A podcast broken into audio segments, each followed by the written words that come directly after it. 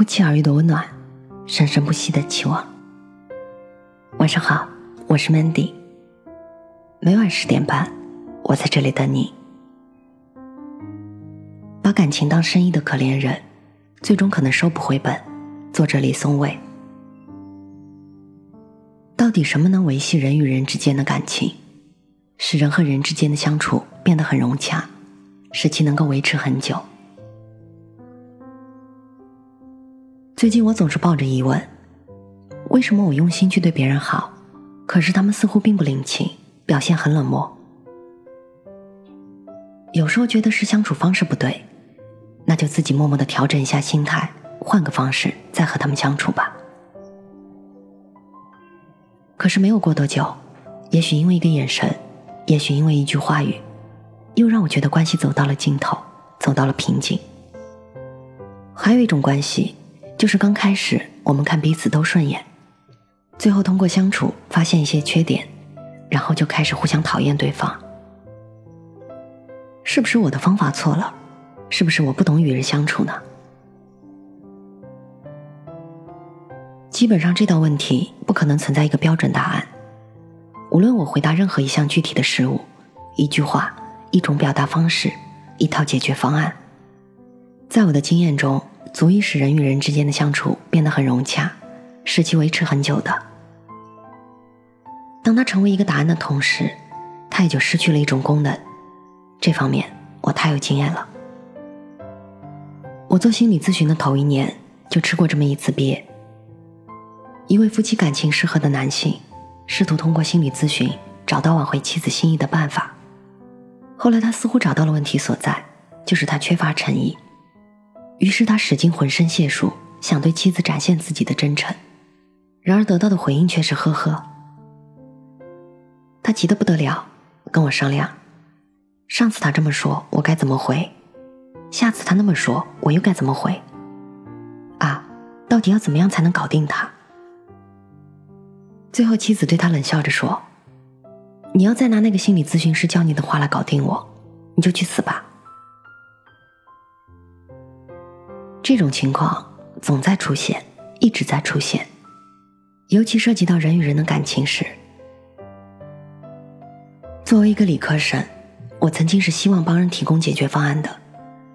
现在我不这么做了，但也没有用，仍然有不少人自以为通过咨询得到了法宝，兴致勃勃的拿到人与人的感情中去试验，然后我一次次的成为那个教人搞定的坏蛋。所以现在，我不打算说出到底什么能维系人与人之间的感情，我只想说妨碍他的是什么？工具化。这种工具化是把感情当成生意来做，目标是为了交换。既然是生意，当然就会有赚有赔，所以也会有那种打了水漂，前期付出不少，最后收不回本的情况。比如上面我讲到的那个案例，越是着急想赚的。越是容易赔。我认识一位做生意的朋友，教我生意经，如何跟各路神仙打点关系。其中有一条秘诀，那就是不能只在有事求人的时候才上门。那种情况下，就算抱着天大的礼，人家也不敢收。要把功夫做到平日，今天搓个饭，明天打个牌，三不五时的见面打个哈哈，关系处到润物细无声的地步，一辈子不用。而处处适用，方是境界。这境界我是达不到的，但我琢磨出了它背后的人际法则，那就是谁都不喜欢被利用。就算抱着利用的目的去接近一个人，也最好掩饰的不着痕迹。赤裸裸的献殷勤，越是用心明显，越会让人感觉被威胁。你对我这么好，你想图什么？这种时候，想瞒是瞒不过去的。不图什么，就是喜欢你，这话很漂亮。但是真的吗？你喜欢我什么？是喜欢我这个人，还是喜欢我带给你的回报？人是很敏感的生物，你以怎样的心态去对待他，他不会察觉不到的。想说出这句话来，得先问问自己心里同不同意。我接近这个人，我有所图吗？我想要什么？这个问题，每个人心里自有答案，用不着撒谎。男人讨好女人，也许就是想要上床打炮；女人讨好男人，也许就是想要稳定的婚姻；学生讨好老师，也许就是想要偏心照顾；商人讨好客户，也许就是想要更好看的 KPI。这些我们说过了，都是工具化。可是抛开这些诉求不论，有没有那么一个人，甚至一件事物，是你从来不图他什么的，即便他什么回报都不能提供，你还是很想跟他在一起，毫无理由的想在一起，不管不顾的想在一起，神经病一样的，飞蛾扑火般的，想都不想就点头的，就是要在一起。如果有，你和他的关系，才叫感情。感情这东西就是可以不图任何回报。父母对孩子的感情无所谓结果，虽然有那么一句话叫“养儿防老”，但是话又说回来，绝大多数父母都不至于这样的低劣。甭管多丑、多笨、多没用的孩子，甚至有残疾、有缺陷的，看不到将来有获得任何回报的希望，还是要养。不光养，而且十分的喜欢。一看到还是打心眼里要笑出来，这不是很奇怪吗？到底他们想得到什么？什么都不需要，那就是喜欢了。这种不需要结果的感情，装是装不出来的。就算对方鲁钝，我们骗过他一时，也骗不了太久。就像刚才我上面说的那个案例，那个主人公就非常纠结，为什么我对你这么好？你却没有给我等量的回报。其实他这种提问方式本身就表明已经把感情做成了一桩生意。趁年轻的时候，最好还是从这个思路里跳出来，至少要把感情本身和工具化的关系区别开来。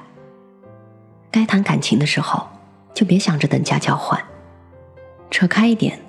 虽然难免显得有一点公之气，但我还是想说，工具化。是这个社会的病。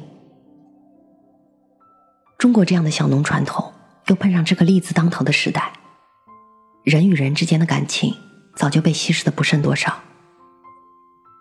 有多少人是为了利益才谈感情的呢？我遇到过不少这样的来访者，还是大学生的时候就发愁，不擅长跟人打交道怎么办？不擅长就算了呗，不行，人脉不丰富的话，将来在社会上要吃亏的。所以本质上来说，他们交朋友不是出于喜欢，有多在乎那个人，仅仅是为增加一条人脉，来预防将来吃亏。就好像小时候竞选班长，只是为了小时候多锻炼，长大以后才可以当官。那样的人，怎么可能擅长跟人打交道呢？他们只当别人都是任人摆布的工具罢了。就像开头我提到的那位，到底要怎样才能搞定他的先生？不过也不能说这些人有什么错。如果跟他们聊深一点，你就会发现，他们不过是重复了自己在人际关系中的经验而已。某种意义上说，他们自己就很少被无条件的爱过，当然也不知道该怎么去爱别人。前面说父母之爱有多么不图回报，但也有这样的父母，会让孩子相信以下逻辑：父母之所以对你好。是因为你聪明、懂事、学习好，给家里争气，能挣钱，会来世，有地位，让父母在别人面前倍儿有面子。那么，假如不具备这些条件，你还有没有存在的价值？被这样养大的孩子，真的不敢再想下去了。前几天我写了一篇小说，总有些人让你找不到话题可聊，很多朋友看了很有共鸣。我在微博里说，有一些人对你很好，但你只能感觉到自己作为工具被他利用的价值。内心里，你仍然不相信在这个人心里自己有多重要。一些孩子被这样养大，又用同样的方式去对待身边的人。这番话大概也适用于想要找出某种因素，使人与人之间的相处变得很融洽，使其维持很久的人。根本上，他们跟想要搞定妻子、打造孩子、跟一百个不同的对象做爱的人差不多，都是一些不知道感情为何物的可怜人。所有上面说的那些，当然都是大道理。难免有人会想，你说的这些都对，但有一些关系，我就是想要工具化，就是想当成生意来做，不要牵扯那么多感情，可不可以呢？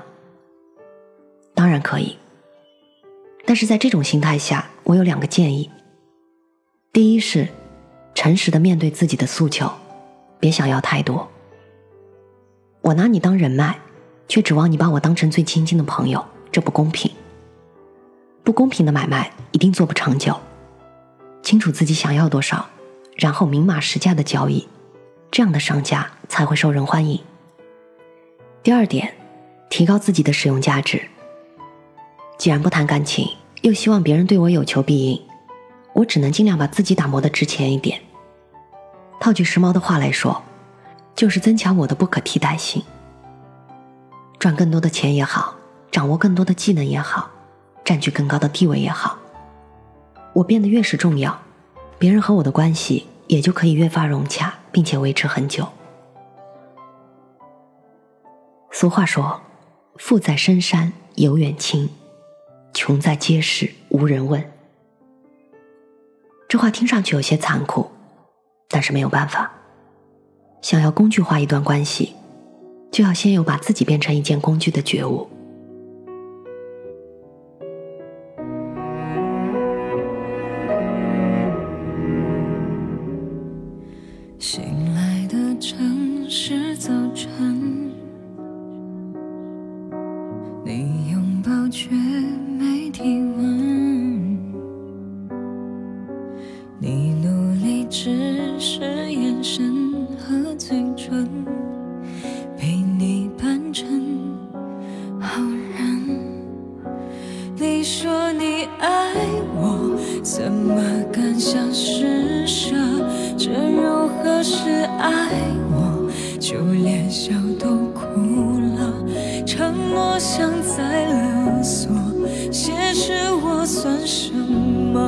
就请拜托城市说好，让我解脱。口口声声爱我，放手却没不舍，这如何是